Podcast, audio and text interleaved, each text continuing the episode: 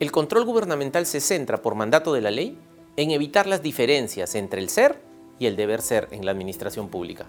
Es decir, cuando los funcionarios y servidores públicos ignoran o no respetan lo señalado en la ley y en los procedimientos de gestión pública. El Estado no es un banco al cual puedes asaltar.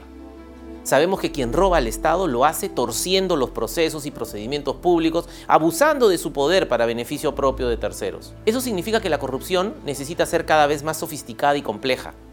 y que no siempre se pueden obtener evidencias apropiadas y suficientes para comprender a todos los involucrados en un caso de corrupción, analizando únicamente los expedientes administrativos. El sistema de control siempre ha estado ahí, haciendo su trabajo, dando resultados, controlando los procesos esencialmente con un enfoque de control posterior, emitiendo más de 40.000 informes entre exámenes especiales, auditorías de cumplimiento, servicios de control específico, que permiten el deslinde de responsabilidades administrativas, civiles y penales, y que comprendieron a casi 138.000 funcionarios públicos en las últimas dos décadas. En el proceso de reforma de control gubernamental que comenzó en el año 2018, se ha implementado un nuevo enfoque, mucho más preventivo, a través de la aplicación del modelo de control concurrente que permite actuar a tiempo para no seguir llorando sobre la leche derramada. Sin embargo, eso no es suficiente. Es necesario avanzar, sofisticando y ampliando el alcance del control, aprovechando la tecnología disponible para extender la supervisión de los procesos hacia las personas que cumplen roles críticos en la gestión pública. Al final de cuentas, los beneficios mal habidos de la corrupción por los malos funcionarios y servidores públicos terminan en alguna parte.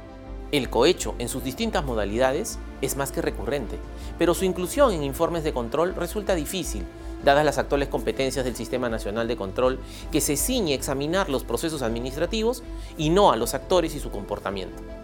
Esta es una debilidad de la ley. La coima, la dádiva, la aceitada y todos sus sinónimos algunas veces no se hacen visibles, pero en la mayoría de los casos se traducirán en signos exteriores de riqueza de esos malos funcionarios y servidores públicos, o de sus familiares, directos o indirectos, o de sus amistades, que si se investiga a fondo, no se podrán explicar razonablemente. La transparencia y rendición de cuentas a través de la declaración jurada de bienes y rentas y la de intereses nos darán indicios para mejorar la focalización del control a través del uso intensivo de las tecnologías de información y comunicaciones y aplicando el análisis masivo de datos. También permitirá reconocer y predecir comportamientos de las personas donde el riesgo de corrupción resulte elevado e informar a las fiscalías especializadas del Ministerio Público respecto de las redes que se generan entre agentes públicos corruptos y agentes privados corruptores en las operaciones que se efectúan en el Estado. Por esta razón, la facultad de levantar el secreto bancario, tributario y bursátil de los funcionarios y servidores públicos en el marco de una acción de control por parte de la Contraloría General resulta hoy fundamental para poder avanzar hacia el control en una era digital.